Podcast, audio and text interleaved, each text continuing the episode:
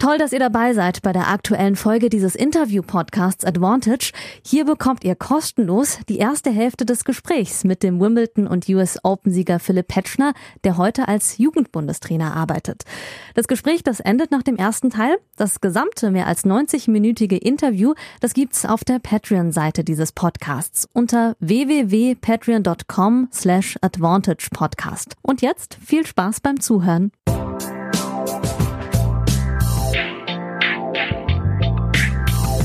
Advantage, der Tennis- und Sport-Podcast. Folge 11 mit Wimbledon und US Open-Sieger und Jugendbundestrainer Philipp Petschner.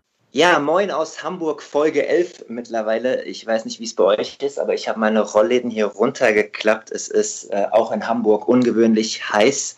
Ähm, nichtsdestotrotz freue ich mich, dass ich auch für Folge 11 wieder einen adäquaten Gesprächspartner gefunden habe ehemaliger Weltranglisten 36. im Einzel, im Doppel sogar unter den Top 10 gewesen, auf Platz 9 als Career High, 13 Mal im Davis Cup aufgeschlagen für Deutschland, ein Einzeltitel in Wien und im Doppel sogar zwei Grand Slams gewonnen in Wimbledon und US Open. Und jetzt müsste es den meisten äh, Tennisfans von euch auch schon klingeln, wen ich in der Leitung habe. Herzlich willkommen, Philipp Petschner. Hallo, grüß euch. Auch dir recht herzliches Dankeschön, dass du dir ausführlich Zeit nimmst für dieses äh, Projekt mit den ausführlichen Karriereinterviews. Äh, das weiß ich sehr zu schätzen. Das ist nicht selbstverständlich, so wie dir und allen anderen, die bisher zu Gast waren. Danke nochmal an dieser Stelle. Wie mit allen Gästen, äh, auch bei dir, äh, wo man dich in den sozialen Medien erreichen kann, relativ einfach. Dein Spitzname Petsche mit P-E-T-Z-S-C-H-E -E auf Instagram wenn ihr da mal vorbeischauen wollt nach dem Podcast gerne. Und äh, ich mache natürlich auch noch mal kurz Werbung für äh, meine sozialen Kanäle. Das Podcast ist auch auf Instagram advantage-podcast, auf Twitter advantage-pod und auf Facebook Advantage Podcast zusammengeschrieben. Und äh, jetzt noch ganz neu, dieses Mal bei der ersten Folge, ihr habt es sicherlich mitbekommen und im Intro wurde es ja auch angesprochen, ich habe vor zehn Tagen eine Patreon-Seite gegründet, wo ihr diesen Podcast auch für kleines Geld unterstützen könnt, damit ich das auch nach Corona gewissenhaft und regelmäßig und professionell ähm, als Journalist weitergestalten kann. Und an dieser Stelle ein großes, großes Dankeschön an die ersten acht Unterstützer, an Malte, Yannick, Florian, Petra, Jonathan, Yvonne, Freddy und Erkan. Vielen Dank an euch und genau, ich würde mich natürlich auch freuen, wenn noch einige dazukommen. Damit unterstützt ihr nicht nur den Podcast, sondern auch meine unabhängige Arbeit als freier Journalist. So, genug davon und wir kommen zu unserem heutigen Gast. Einstiegsfrage, Philipp, weißt du noch, was du am 8. Juli 2001 gemacht hast? Nachmittags. Am 8. Juli 2001. Äh, das ist eine gute Frage. Da war ich 17. Ich weiß Tennis, nicht, ob das. Muss Tennis, Tennis bezogen? Genau, Tennisbezug. Kleiner Tipp. Gerne. Also für Tipps bin ich immer, immer zu haben. Äh, wichtigstes Rasenturnier der Welt? Dann war das, glaube ich, wo ich bei den Junioren gegen Rafael Nadal verloren habe. Könnte ich das mir vorstellen. Weiß, das weiß ich gar nicht. Die Parallele habe ich gar nicht äh, ähm, hergestellt. Äh, aber am 8. Juli 2001 war damals das Herrenfinale. Ach, da war, hat, mein, hat mein großes Idol seinen Titel geholt. Goran genau. Ilisevic. Darauf will ich hinaus. Ja, äh, ja da war ich, da, jetzt weiß ich auch sogar, wo ich da war. Ähm, da war ich nämlich schon in Essen, glaube ich, bei einem ITF-Turnier. Weil das Finale ist ja am Montag stattgefunden. Ich war, glaube ich, bis zu dem Donnerstag oder Freitag war ich sogar in Wimbledon in der zweiten Woche, habe einige Matches auch live verfolgen konnte, bin dann aber nach weitergefahren nach Essen und habe da ein Jugendturnier gespielt ähm, und habe mir das dann im Fernsehen angeschaut, weil das war ja, war ja ein Montagsfinale, weil es glaube ich so viel geregnet hatte. Ja, genau. Aber du konntest es live verfolgen, dieses Drama um 13 Matchbälle. Ich konnte, es, ich konnte es live verfolgen, wie er es nicht geschafft hat, ähm, einen Aufschlag oder ein oder zwei Aufschläge nacheinander reinzuspielen. Ähm, immer schön bei Einstand dann ein schönes Ass serviert und beim Matchball dann Doppelfehler und dann Volley verlegt. Ähm, kann ich mich noch gut daran erinnern, ja. Warst du eigentlich so richtig Fan von ihm oder war es nur so als angehender äh, Tennisprofi, dass man so sich ein bisschen was abgeguckt hat? Also wie nee, war der Status? Ich war schon Fan. Also ich habe den, hab den, denselben Schlägertyp gespielt. Ich habe dann auch mir so ein kleines Zöpfchen wachsen lassen. Ähm, habe dann auch mit dem Zopf gespielt. Ähm, habe mir auch teilweise vielleicht nicht die ganz optimalen Dinge bei ihm abgeschaut, ähm, wie er dann auch mal einen Schläger geschmissen hat oder so. Aber ich fand es immer sehr, oder bei ihm sehr, sehr angenehm, auch schon als Jugendlicher, weil er sehr authentisch rüberkam. Ich finde, dass er, zum einen hat er ein, hat er ein cooles Spiel gehabt und zum anderen war es halt bei ihm aber auch so, dass man ihm auch alles wirklich am Platz geglaubt hat. Ähm, sowohl seine Freude wie auch ähm, ja, seine negativen Äußerungen oder negative Negativitäten. Definitiv authentisch auf jeden Fall. Ähm, wer die Sequenz äh, bis heute noch nicht gesehen hat, sollte schleunigst mal auf YouTube gehen. Äh, da gibt es, wenn man Ivanisevic Wimbledon 2001 angibt, gibt es die Sequenz, das sind 13 oder 15 Minuten der letzten zwei, drei Spiele. Ähm, das war schon ja, bis heute eins der dramatischsten Spiele ja. auf Grand Slam Niveau auf jeden Fall. Auf jeden Fall. Also damals auch war beim bei Pat Draft auch noch jemanden gehabt, der echt auch ein sehr sympathischer Spieler ist oder war, finde ich. Ähm, es war also sehr, sehr für, auch für, glaube ich, für alle Tennisfans ein sehr, sehr cooles Finale, ähm, wo wirklich zwei Sympathieträger gegeneinander gespielt haben. Also sollte man sich unbedingt anschauen. Definitiv. Wo wir gerade bei Phantom sind, du wirst wahrscheinlich die letzten Monate relativ gut gelaunt. Äh, sportlich gesehen durchs Leben gegangen sein ähm, als Arminia Bielefeld-Fan. Richtig. Ja. Willkommen bin, zurück in Liga 1. An Dankeschön. Ähm, wurde, wurde mal wieder Zeit. Also ich ähm, habe schon auch viele am Aufstiegstag, ich habe viele SMS bekommen, weil ich glaube, es weiß, oder es ist wirklich über die Grenzen ähm, hinaus bekannt, dass ich ein, ein, Anhänger bin von Arminia Bielefeld, auch Mitglied da bin. Ähm, seit 94 ähm, ist das mein Verein. Und ich habe schon alles eigentlich miterlebt, was man miterleben kann. Also Siege zu Hause gegen Bayern München, wo die Rasenheizung ausgefallen ist, bis zur ähm, Insolvenz und dem Drittliga-Abstieg und dem, der Nicht-Fertigstellung des Stadions, bis jetzt auf einmal wieder zurück in die erste Liga, was so ein bisschen jetzt in den letzten zwei Jahren eigentlich so nichts kam. Aber mit, mit unserem neuen Trainer haben wir auf einmal angefangen, eigentlich, eigentlich nicht mehr zu verlieren. Und es war natürlich für mich, ich habe versucht, jedes Spiel auch wenn ich unterwegs bin, ähm, anzuschauen. Ähm, ich habe auch, glaube ich, mal auf Instagram sogar ein Video, wo ich in Houston sitze und mir ein DFB-Pokalfinale um äh, 10 Uhr morgens anschaue in der Players Lounge gegen Borussia Mönchengladbach war das, glaube ich, damals. Also wie gesagt, sobald, also wenn ich irgendwie die Möglichkeit habe, ähm, bin ich eigentlich bei, bei jedem Spiel dabei. Sehr gut. Ja, wir Fußballfans sind schon äh, teilweise verrückt. Äh, ich bin auch froh, dass wenn man Anhänger von einem Verein ist wie du, bei dem es nicht nur die ganze Zeit bergauf geht, wie bei einem Bayern München-Fan, wenn man dann auch mal viel Negatives erlebt hat, wenn es dann auch wieder bergauf geht. Und ich wünsche dir, trotz dass man nicht ins Stadion gehen kann, wahrscheinlich noch für unbestimmte Zeit eine gute Erstligasaison, dann hoffentlich mit Klassenerhalt. Ja, danke. Also ich wieder, ich hoffe, ähm, bisher haben wir ja, ähm, wir haben jetzt drei, vier neue Spieler geholt, die kenne ich jetzt noch nicht. Ich hoffe, die integrieren sich gut in die Truppe. Aber ich bin eigentlich ganz, ganz happy, dass sie mit der Aufstiegsmannschaft in die Saison gehen, ähm, weil die Jungs haben es echt verdient und ja, hoffen wir mal, dass wir, ähm, ja, dass wir die Klasse halten. Wir werden das beobachten. Äh, liebe Advantage-Hörerinnen und Hörer, ähm, die schon länger dabei sind, ihr wisst, ähm, wie wir vorgehen für die neuen, äh, die heute dabei sind. Nochmal kurz als Erklärung. Wir reden am Anfang über Aktuelles und gehen dann per Zeitreise ein bisschen durch die Karriere. Heute fangen wir hinten an, reden erstmal über Philips neuen Trainerjob und gehen dann in die Spielerkarriere und äh, beschäftigen uns mit den ein oder anderen Highlight. Fangen an mit aktuellem. Ähm, wir nehmen auf in der Vorwoche heute aus Termingründen. Der Podcast erscheint also für euch heute am Mittwoch, nur dass ihr wisst, dass wir ein paar Tage vorher darüber reden. Philipp, ich möchte mal für dich wissen, wie du die letzten Monate beobachtet hast, äh, gerade rund um die Pläne mit den US Open, äh, dass die USTA es auf jeden Fall durchziehen möchte. Da geht es ja auch viel um Kostengründe, weil die ja da auch ein großes Center hingebaut haben, das abgezahlt werden muss und die ganz viele Kosten haben. Ich habe heute mal nachgezählt, äh, wir haben mittlerweile äh, bei den Männern und Frauen zusammen schon 23 Top 100 Spieler, die abgesagt haben äh, und sechs aus den Top 10 bei beiden, bei Damen und Herren. Ähm, wie hast du als ehemaliger äh, Profi und Topspieler so die letzten Wochen und Tage, was dieses Thema angeht, verfolgt? Natürlich verfolgt man es. Ähm, man tauscht sich auch mit dem einen oder anderen Spieler aus, ähm, mit denen ich doch Kontakt habe. Ich glaube, es ist schwierig. Ich glaube, es muss jeder für sich, für sich selbst beurteilen. Ähm, wenn Leute sagen, sie möchten dahin fliegen, natürlich geht es auch, auch um viel Geld. Ähm, viele Spieler konnten in den letzten Monaten jetzt nichts verdienen oder nicht, nicht wirklich Geld verdienen.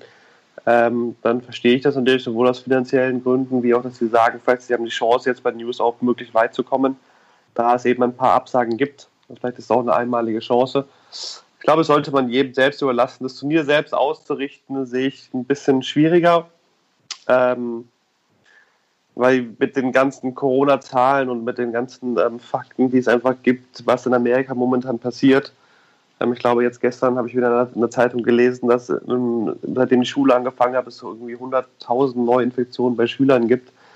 Ähm, ja, ist dann ist schwierig. Also ich, ich weiß nicht, wie man das in dem Gesundheitssystem so durchdrücken kann.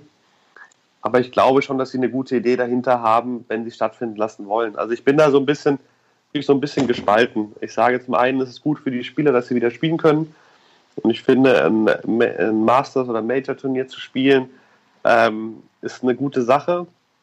Zum anderen natürlich sollte man eigentlich Gesundheit und vor allem das Wohl auch der Leute, die drumherum arbeiten, ähm, bei den US Open und sich vielleicht nicht dafür entscheiden können, dahin zu fliegen, wie ein paar von den Top-Spielern, ähm, ja, sollte man vielleicht auch schützen. Also es ist so ein, bei mir so ein bisschen so ein Für und Wider. Ich, ich kann jeden verstehen, der da hinfährt. Ich kann jeden verstehen, der da nicht hinfährt. Ob man das Turnier jetzt hätte schon machen müssen, vielleicht nicht. Ähm, Wenn es gut über und gesittet über die Bühne geht, sagt jeder, ja gut, dass es stattgefunden hat. Also ich glaube, dass, da, wird, da wird nur die Zeit uns, ähm, ja, uns sagen, ob es richtig oder falsch war. Definitiv. Äh, ich finde es auch immer ein bisschen schwierig. Ich meine, Tennisspieler werden ja erzogen, auch zwangsweise teilweise zu Ich-AGs, die sich um alles äh, selbst kümmern äh, müssen für ihren Erfolg. Ähm, da ähm, trennt sich jetzt auch so ein bisschen die Spreu vom Weizen, wer wie entscheidet. Ist vielleicht ein bisschen viel Kaffeesatzleserei dabei. Ich würde dich trotzdem gerne fragen, ähm, äh, du hast eine äh, Familie und Kids, jetzt bist du kein Profi mehr, aber äh, wenn du dich in die Lage hineinversetzen würdest, du wärst jetzt noch Profi äh, rund um ja, irgendwo in den Top 100 platziert als Einzelspieler und für das Hauptfeld qualifiziert. Wie würdest du das als Familienpapa entscheiden? Für dich und deine Karriere? Äh, ist sehr schwierig. Also ich, ich, müsste mich dann noch ein bisschen genauer informieren. Ähm, ich, rein theoretisch würde ich sagen, ich würde hinfliegen. Ähm, wenn ich das Gefühl hätte, dass, ähm, dass es gut organisiert ist und ich auf der Rückreise nicht in Quarantäne müsste. Also ich würde sicherlich nicht hinfliegen, wenn ich weiß, ich bin jetzt drei Wochen in Amerika und müsste danach nochmal zwei Wochen in Quarantäne und dürfte vielleicht ähm, rein theoretisch sogar meine Kinder nicht sehen und meine Kinder dürften sonst nicht mehr zur Schule gehen, wenn ich aus den USA wieder einreise. Ähm, dann würde ich mich definitiv für die Familie entscheiden wenn ich jetzt sage, ich fliege nach New York und es läuft alles gut über die Bühne und ich komme dann nach zwei, drei Wochen wieder nach Hause und es ist alles in Ordnung, ähm, würde ich es wahrscheinlich abwägen. Also ich würde jetzt weder sagen, ich spiele, noch ich würde sicher nicht spielen, ähm, sondern da wird es wirklich auf die, auf die, ähm, auf die kleineren Sachen drauf ankommen, wie das alles organisiert ist, wie das mit der Einreise, Ausreise geregelt ist, ob es da Probleme geben könnte ähm, besteht die Gefahr eines, eines neuen Lockdowns, dass ich aus Amerika nicht mehr ausreisen könnte.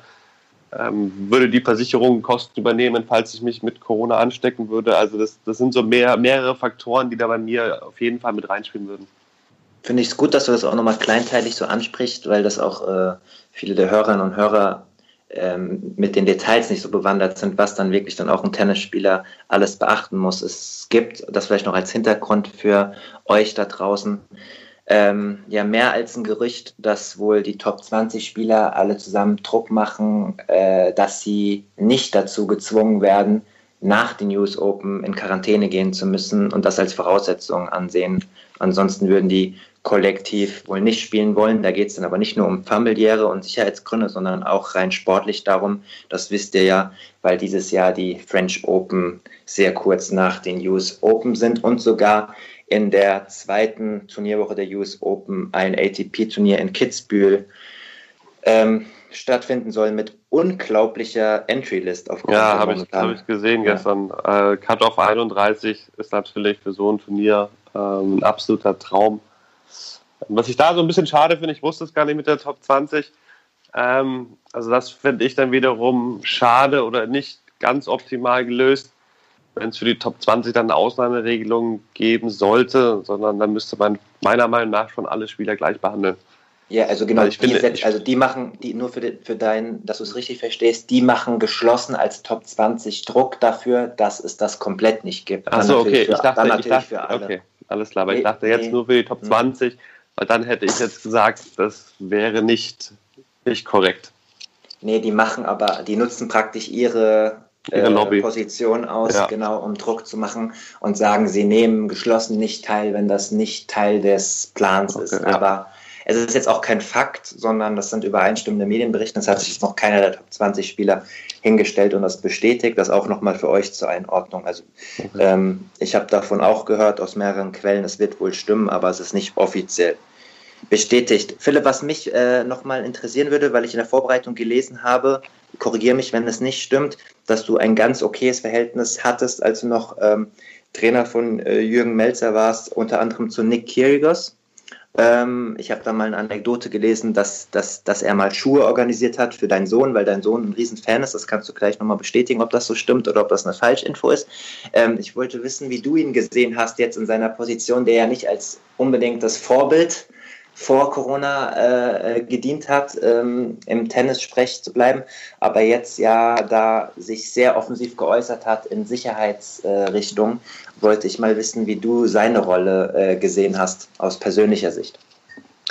Aus persönlicher Sicht, ich bin, ich bin ganz gut mit ihm befreundet. Ähm, ähm, das auch mit den Schuhen stimmt. Ähm, er hatte seine eigene Serie dann damals mit, mit Nike gemacht. Äh, mein Sohn ist ein Riesenfan, der sammelt auch Sneaker. Ähm, das war so eine Special Edition, da habe ich ihn dann gefragt, ob ich ein paar Schuhe haben könnte. Ähm, beim zweiten Mal war es dann so, dass ich, glaube ich, in Wimbledon war und er dann ähm, zwei Tage, glaube ich, früher angereist ist nach London, weil er noch ein paar hatte für mich, um das mir noch zu geben, bevor ich wieder fahre. Ähm, also von daher, ähm, da, also es war, eine super Aktion für ihn. Mein Sohn hat sich tierisch gefreut. Es war eins der Geburtstagsgeschenke dann für ihn und der war happy damit zu den Aussagen, ähm, ich finde, er hat einen legitimen Punkt.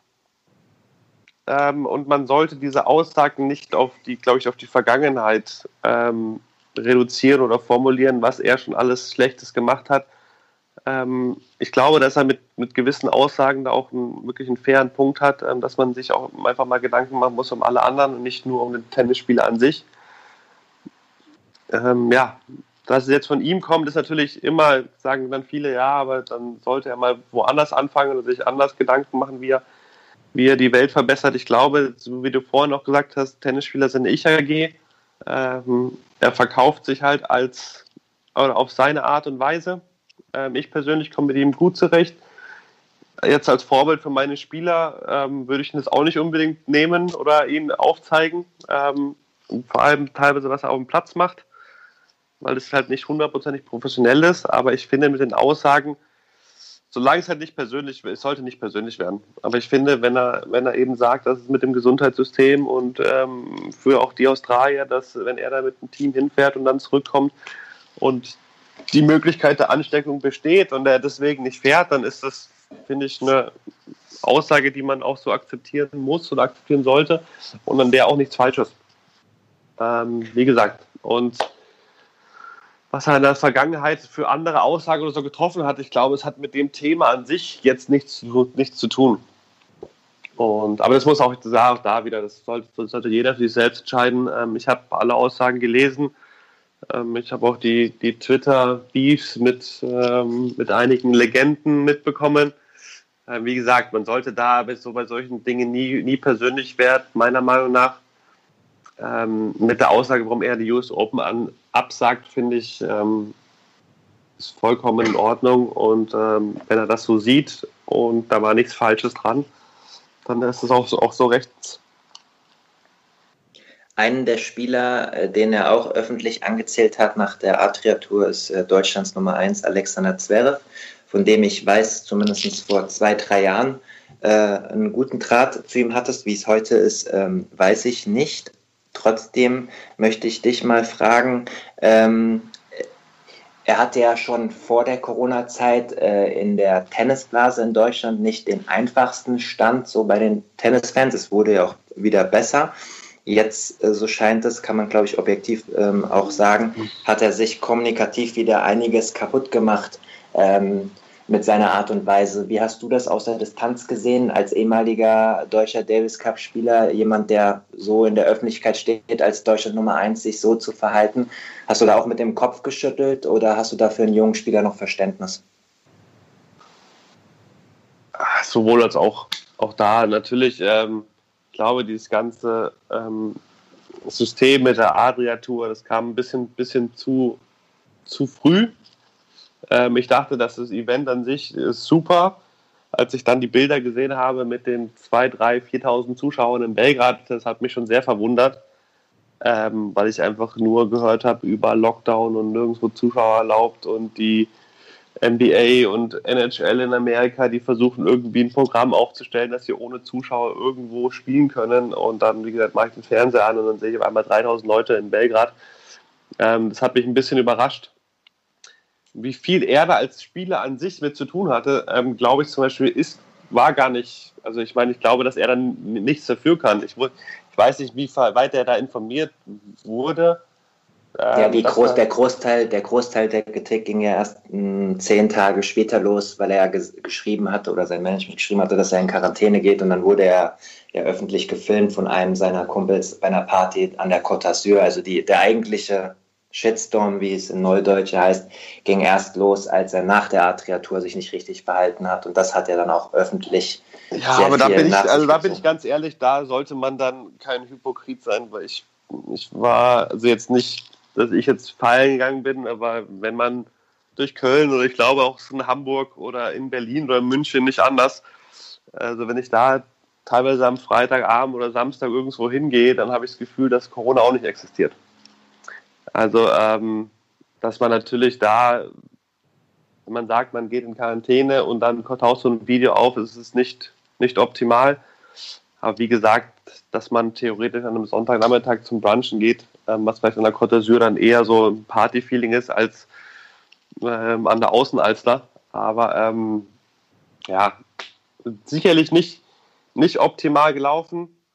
Ähm, aber man sollte da schon schon auch Verständnis haben, dass er, glaube ich, niemandem damit wehtun möchte. Es war einfach vielleicht in dem Fall ein bisschen dusselige Aktion, aber ich glaube, dass er niemanden, niemandem schaden wollte. Und ähm, er selber ist jetzt eh der Leidtragende von der ganzen Geschichte. Das auf jeden Fall. Und ich finde es auf jeden Fall auch gut, dass du äh, ehrlich und geradeaus sagst, äh, wie schlimm oder wie nicht schlimm du das findest. Ähm, trotzdem, um das noch abzuschließen, ein letzter Punkt daraus ähm, ich will jetzt nicht heuchlerisch klingen oder so, ich versuche es nur objektiv als Journalist nochmal einzuordnen am Ende. Jetzt ist er nun mal Deutschlands bester Tennisspieler mit einer gewissen Vorbildrolle etc., sodass man dann wahrscheinlich sagen muss, am Ende wird er wohl dann doch anders bewertet als ein 0815-Bürger auf der Straße. Ähm, am Ende des Tages, wenn du jetzt DTB Jugendtrainer bist und mit den Kids zu tun hast, ich meine, die kriegen das ja auch mit sind vielleicht, werden später irgendwann Profis. Ich weiß, es ist noch ein langer Weg dahin und so weiter. Aber muss man das dann als Jugendtrainer irgendwie auch kommunizieren und einordnen? Ist das Thema gewesen bei den Kids oder ignoriert man sowas am besten? Nein, also man ignoriert es nicht. Wenn es angesprochen wird, dann, dann, spricht man natürlich darüber. Ähm, das steht außer Frage.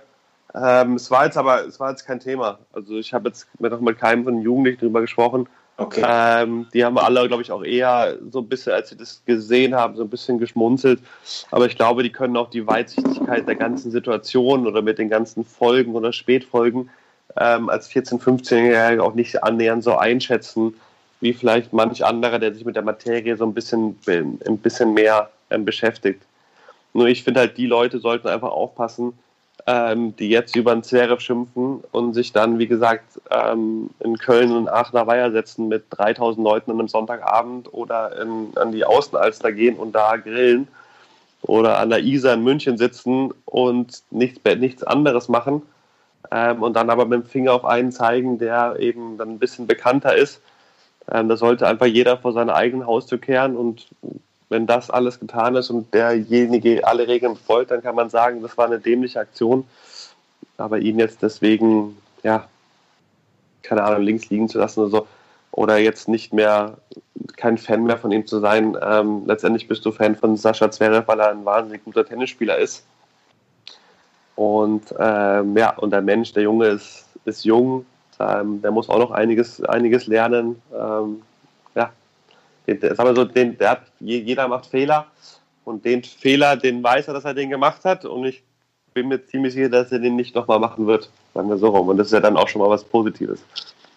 Danke für deine Einordnung. Vielleicht noch für euch Hörer so ein bisschen bigger picture. Äh, Philipp und ich haben uns beruflich kennengelernt vor dreieinhalb Jahren bei einem Charity-Event in, in Köln ähm, bei der Trendsportart Paddle. Da habt ihr zum einen Paddle vorgestellt, aber es ging auch für, für den guten Zweck. Und da war es so, das gehört auch zur ganzen Wahrheit, äh, da ist Sascha Zverev kurz nach den Australian Open 2017 extra für dein Event vorbeigekommen. Ich glaube, der ist fast direkt aus Australien zu dir gekommen. Also der ist direkt aus Australien, der ist nach Hamburg geflogen, ist am Tag später ähm, gekommen. Ähm, es war alles unentgeltlich. Ich habe gesagt, das ist für, für einen guten Zweck. Ähm, es war für die RTL-Stiftung. Wir haben gesagt, das ist für, für einen guten Zweck. Er hat gesagt, da ist er sofort dabei. Ähm, wenn er da irgendwie helfen kann, gerne. Hat natürlich, natürlich mir und meinem Event auch super geholfen, weil er natürlich auch eine, eine riesige Strahlkraft hat. Ähm, plus, wie gesagt, da waren noch ein paar andere, paar andere Jungs dabei. Und ähm, ja, also wie gesagt, es ist ein, ist ein, guter Junge, der einen Fehler gemacht hat. Ähm, den sollte man, kann man ihn gerne darauf hinweisen oder sollte man auch mit ihm klären oder werden auch bestimmt einige Leute mit ihm geklärt haben. Ähm, aber wie gesagt, Fehler ähm, gehören dazu, meiner Meinung damit, nach. Damit können wir das auch abschließen, aber auch da gehört zum Beispiel dazu, weil du es geschafft hast, Alex Zverev dahin zu bekommen, durfte ich damals fürs Box überhaupt dann von München nach Köln fahren, weil die Chefs gesagt haben, okay, wenn damals war ja auch schon ja, wurde gerade Deutschlands Aushängeschild, dann wird so ein Event dann halt auch aus journalistischer Sicht wichtiger und genau das ist dann halt auch bei der Beurteilung von solchen Themen. Je größer der Name ist, desto größer die Aufregung. Das nochmal ja. am Ende zur Einordnung. Ähm, Philipp, du bist mittlerweile seit Anfang des Jahres, im Januar kam, glaube ich, die Pressemitteilung raus, Nachwuchstrainer, Nachwuchsbundestrainer beim Deutschen Tennisbund. In der Pressemitteilung bzw. im Interview stand auch drin, dass ihr euch schon Mitte 2019 unterhalten habt, ähm, ob das was für dich ist und dass du den Job annimmst. Ähm, sag mal völlig losgelöst von Corona, was sind eigentlich genau deine Aufgaben? Welche Jahrgänge hast du? Ähm, worauf bist du spezialisiert? Also ich kümmere mich hauptsächlich um die Jahrgänge 2004 und 2005, das heißt die U16. Mhm. Ähm, helfe immer wieder, und dadurch natürlich auch bei der U21 aus, da viele von den Jungs, die eigentlich alle Jungs noch zur Schule gehen, dadurch immer wieder Wochen haben, wo sie dann nicht an Stützpunkten trainieren können oder wo sie sich einfach auf die schulischen Aufgaben konzentrieren müssen. Ähm, aber ich bin eigentlich für, hauptsächlich bin ich für die U16 zuständig. Ähm, du lebst, äh, wenn ich richtig informiert bin, ja im Kölner Raum. Äh, wo ja. ist denn dann dein Arbeitsplatz immer? Wie ist das aufgeteilt? Arbeitsplatz ist eigentlich dann eben, ich mache ich mach viel Turnierbetreuung, ähm, bin viel dann mit bei Lehrgängen oder Trainingswochen, äh, die meiste Zeit eigentlich in Hannover und immer wieder wochenweise in München. Ähm, ich war jetzt auch, glaube ich, im, im, ersten Quartal dieses Jahres vor Corona, war ich, glaube ich, von den elf, zwölf Wochen war ich auch neun unterwegs. Ähm, und ja, aber ich bin immer noch wohnhaft in der Nähe von Köln. Ähm, Familie ist da, Kinder gehen da zur Schule, von daher wird es auch weiterhin mein Leben, Lebensmittelpunkt bleiben. Bedeutet aber auch, dann bist du äh, faktisch gar nicht so viel mehr zu Hause wie zu deiner Zeit als aktiver Profi. Nö, also ich habe halt dadurch, dass es gut einzig Positive ist noch, dass die Jugendlichen, dass halt die Turniere eher regional sind, dass ich nicht mehr diese vier, fünf Wochen Trips habe nach Australien oder nach Amerika ähm, zwei, dreimal im Jahr, sondern dass es dann wirklich eher so ist, dass ich ein Turnier in Offenbach betreue oder ein Turnier in Hamburg betreue oder vielleicht mal nach Holland fahre und dann halt immer wieder mal fünf, sieben Tage weg bin und dafür dann nach ein, zwei Tage zu Hause, bevor es weitergeht. Kommt immer noch an, natürlich auch wie die Jugendlichen spielen. Ab und zu bin ich nur zwei, drei Tage unterwegs. Und ähm, ja, und von da ist es daher, ist es schon was anderes, weil ich nicht mehr diese langen Stints habe. Ähm, aber ich bin trotzdem noch, trotzdem noch viel unterwegs. Mhm. Ich hoffe, dass die Frage nicht zu privat ist, aber war es vielleicht so, dass deine Frau gesagt hast, boah, schon wieder Tennisjob, willst du nicht mal lieber ein bisschen mehr hier bleiben? Gab es da Diskussionen oder war das alles Ja, gut? klar gab es Diskussionen und wir haben uns auch ähm, drüber unterhalten, nur sie kennt mich nicht, sie kennt sich anders. Sie hat mich Tennis gelernt, äh, kennengelernt, als ich schon ein junger Tennisspieler war. Ähm, ich war die letzten, außer in Verletzungen, war ich eigentlich die letzten 17 Jahre jetzt, ähm, die wir zusammen sind, fast nur unterwegs und ich glaube, es wäre eher eine größere Herausforderung, wenn ich öfter zu Hause wäre. Also ich bin, ich bin super gerne zu Hause, aber ich kenne einfach das Leben, glaube ich. Also für mich jetzt ein, ein Bürojob, in Anführungszeichen, wo ich ähm, von neun bis fünf arbeite und jeden Morgen dahin gehe und jeden Abend nach Hause gehe, ähm, ist, wäre, glaube ich, noch, noch nichts für mich. Und ähm, ja, wäre auch für mich eine ganz andere Herausforderung. Und ich finde, dass wir so momentan einen sehr guten Mittelmaß gefunden haben von Zeiten, wo ich zu Hause sein kann, Zeiten, die ich auch mit meinen Kindern verbringe, die dann vielleicht noch einen Ticken intensiver sind. Und wenn ich jetzt eine Woche dann zu Hause bin, dann kann ich wirklich im, im Homeoffice arbeiten und habe dann wirklich explizit Zeit auch für meine Kinder, als wie wenn ich jetzt im vollen Berufsleben in Köln wäre und dann einfach wirklich nur abends nach Hause komme und die gerade noch ins Bett bringen kann.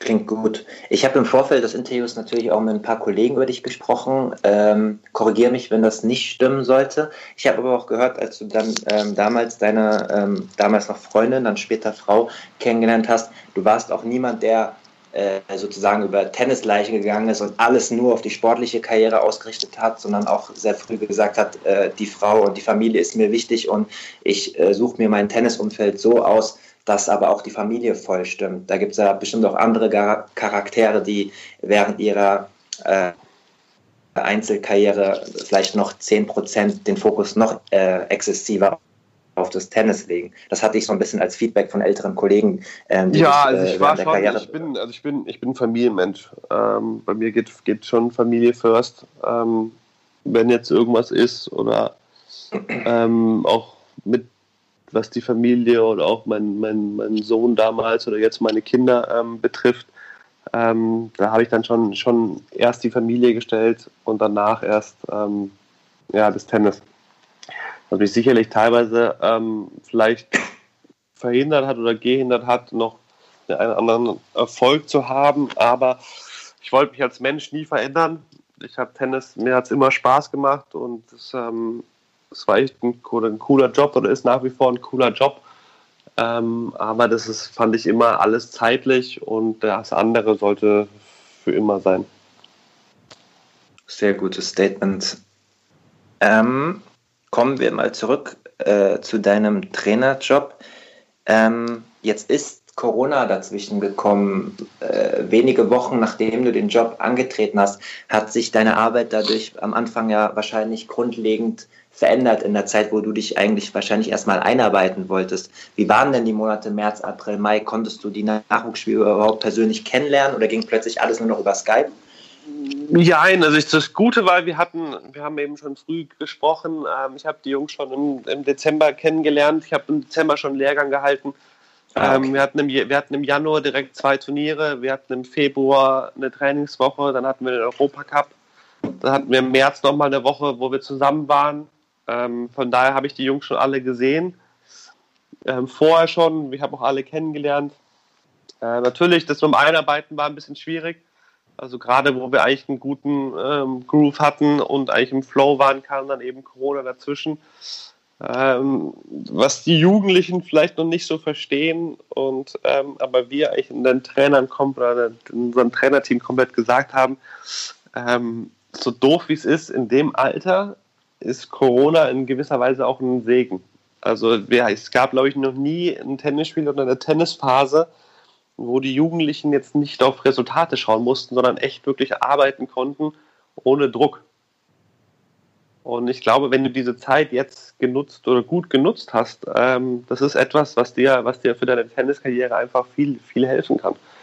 Weil mhm. Jugendliche haben halt doch immer diesen, also auch da schon hast du einen gewissen Leistungsdruck, du musst Turniere spielen, du musst gewisse Punkte machen, äh, du musst schauen, dass du näher an der Rangliste bist, mit, mit, dass du im Kader bleibst und so weiter und so fort.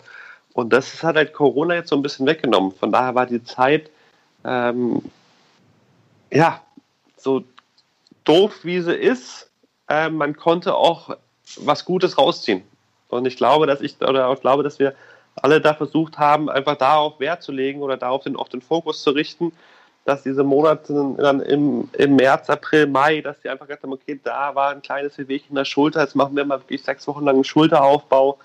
Ähm, da waren, war so ein bisschen Probleme mit der Ausdauer, okay, ähm, laufen gehen kannst du trotz, trotz Corona ähm, und so weiter, dass wir einfach versucht haben, an den Schwächen zu arbeiten.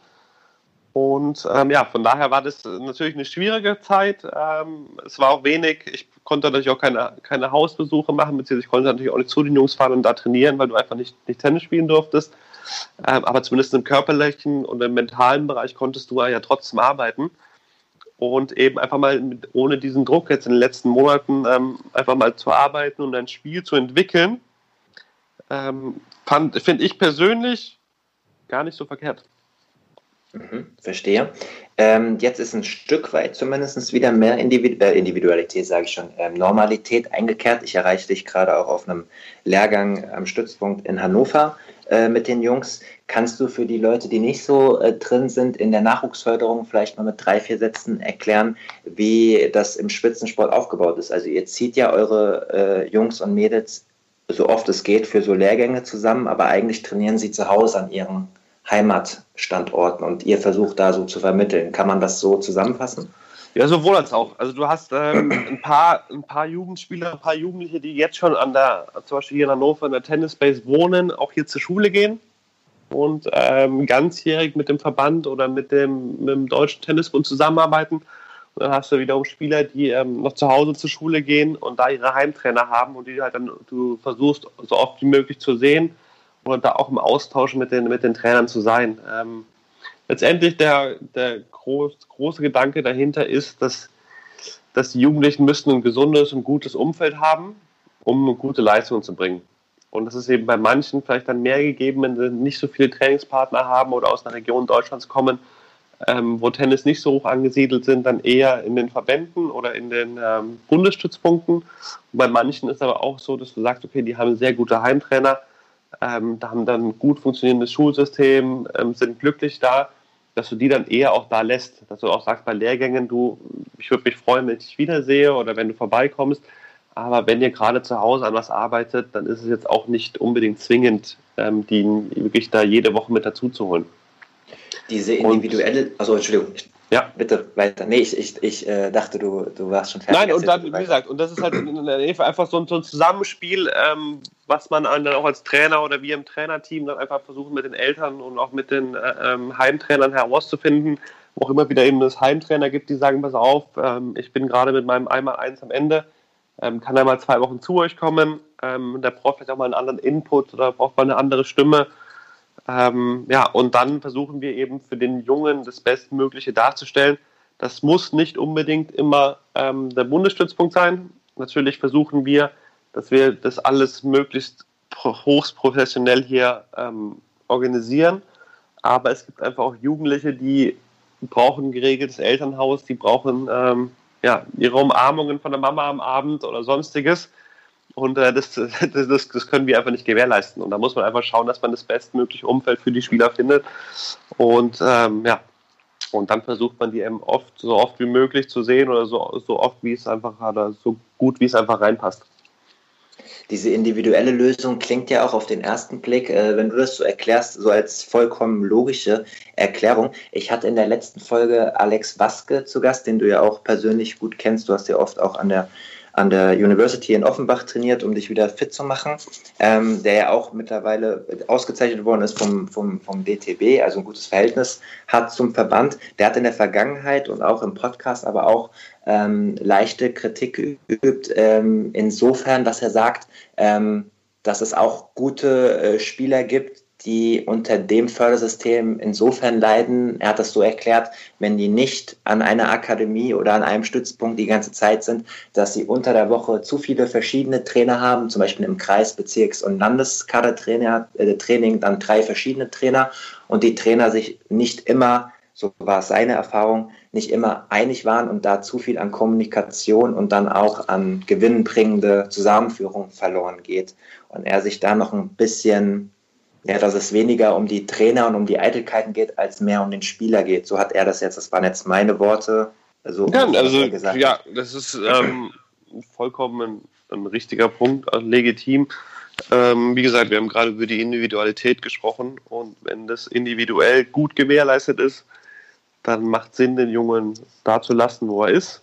Wenn es individuell nicht hundertprozentig passt, aus welchen Gründen auch immer, sei es mit verschiedenen Trainern, ähm, sei es mit vielleicht auch der, den Eitelkeiten oder der Moral der Trainer, ähm, dann macht es natürlich mehr Sinn, dass man versucht, für den ein besseres Umfeld zu schaffen. Und auch da wiederum, ähm, wir versuchen als Deutscher Tennisbund den Jugendlichen das Bestmögliche ähm, zu geben, auch an unseren Stützpunkten. Und freuen uns natürlich, wenn, die, wenn sie kommen und wir mit ihnen arbeiten können. Aber wenn der Junge zu Hause gut aufgehoben ähm, ist, bin ich jetzt zumindest persönlich der Letzte, der dann sagt, nee, du musst jetzt zu mir kommen, weil ich bin noch ein besserer Trainer wie dein Heimtrainer.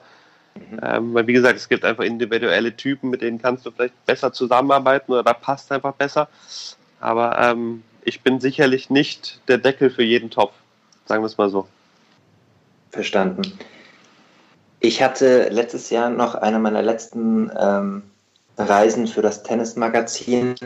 Ähm, da hatte ich mal die Chance, eine U14-Europameisterschaft zu besuchen in Tschechien äh, bei den Jungs und bei den Mädels und hatte dann auch mit den dort äh, dort ansässigen äh, Trainern vom DTB gesprochen. Da war, ich kriege jetzt nicht mehr alle Namen zusammen, aber von den Spielern war zum Beispiel damals Marc äh, Majdancic äh, vor Ort.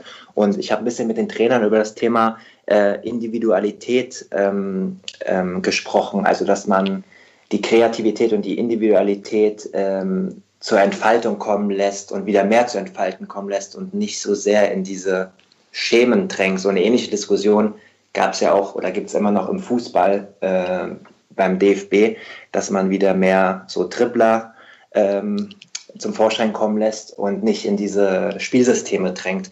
Äh, wie ist denn da dein Ansatz? Äh, du hast ja jetzt auch keinen 0815-Spielstil gehabt mit einem Rückhand-Slice, äh, den sonst niemand hatte, den du viel eingesetzt hast, oder zumindest nicht diesen Rückhand-Slice hatte sonst niemand.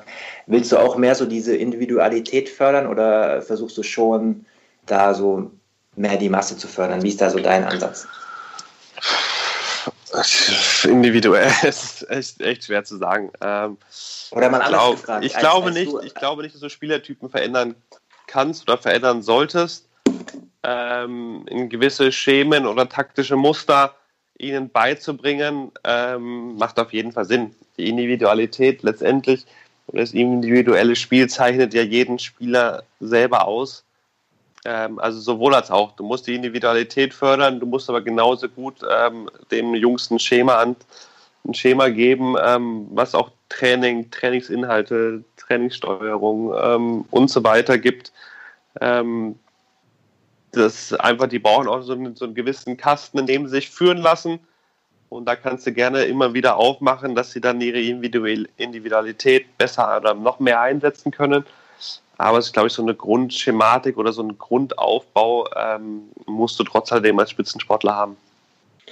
Vielleicht mal anders gefragt, hat man dir damals versucht, den, den Slice abzugewöhnen oder wurde der sogar gefördert? Auch das, sowohl als auch. Ähm, der wurde in dem Sinn gefördert, dass ich einfach sage, dass ich den noch genauer oder noch präziser spielen kann oder vielleicht noch härter spielen kann. Ähm, daran haben wir gearbeitet, aber auch genauso gut, dass ich mich mal vielleicht mit einem Topspin ähm, befreien kann oder mit auch bei Returns haben wir viel gearbeitet oder an Passierschlägen, ähm, weil die einfach da war das mit dem Slice, glaube ich, das größte Problem. Und auch da, also der Slice, die Individualität des Slices wurde gefordert, weil ich einfach dadurch das Spiel ähm, schneller oder verlangsamen konnte.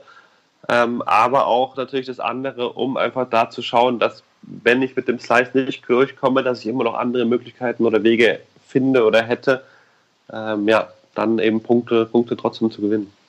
Zum Abschluss dieses äh, Themenblocks, ähm, ähm, die Leute wissen ja schon, wissen, meine Schwerpunkte sind ja auch immer nicht nur positive Dinge. Ich möchte mal äh, ganz kurz zumindestens, ähm, verzeih mir das, auf, die, auf das Thema Matchfixing und Doping zu sprechen kommen, aber aus einem besonderen Blickwinkel, aus keinem vorwurfsvollen, sondern aus einem besonderen Blickwinkel im Thema, wenn du jetzt Nachwuchsbundestrainer bist und das sind nicht alle schaffen natürlich, oder nur ein sehr geringer Teil schafft den Weg nach oben und du hast äh, mehr als 15 Jahre in der Branche verbracht, Ähm, siehst du es auch, auch als auch deine Aufgabe an, vorbereitend auf solche, ich nenne es jetzt mal gesellschaftlich schwierigen Themen, die im Profitennis auf diese Spieler zukommen können, ähm, prophylaktisch einzugehen? Also äh, wenn sie anfangen, auf den unteren Turnieren zu spielen, ähm, dass sie nicht irgendwie angesprochen werden oder wie sie damit umgehen, weißt du, so aus der Richtung. Ist das Thema beim DTB oder das war der erste frei zugängliche Teil des langen Interviews mit Philipp Petschner. Teil 2 mit seiner Meinung zu Doping- und Matchfixing-Problemen im aktuellen Tennis. Eine ausführliche Rückschau auf seinen größten Einzeltitel in Wien, seine Grand Slam Doppelsiege und einem Überraschungsgast hört ihr exklusiv auf der Patreon-Seite www.patreon.com slash advantagepodcast. Dort könnt ihr mit einem kleinen monatlichen Beitrag dafür sorgen, dass es diese langen Interviews regelmäßig gibt und unterstützt Janiks unabhängige Arbeit als freier Journalist.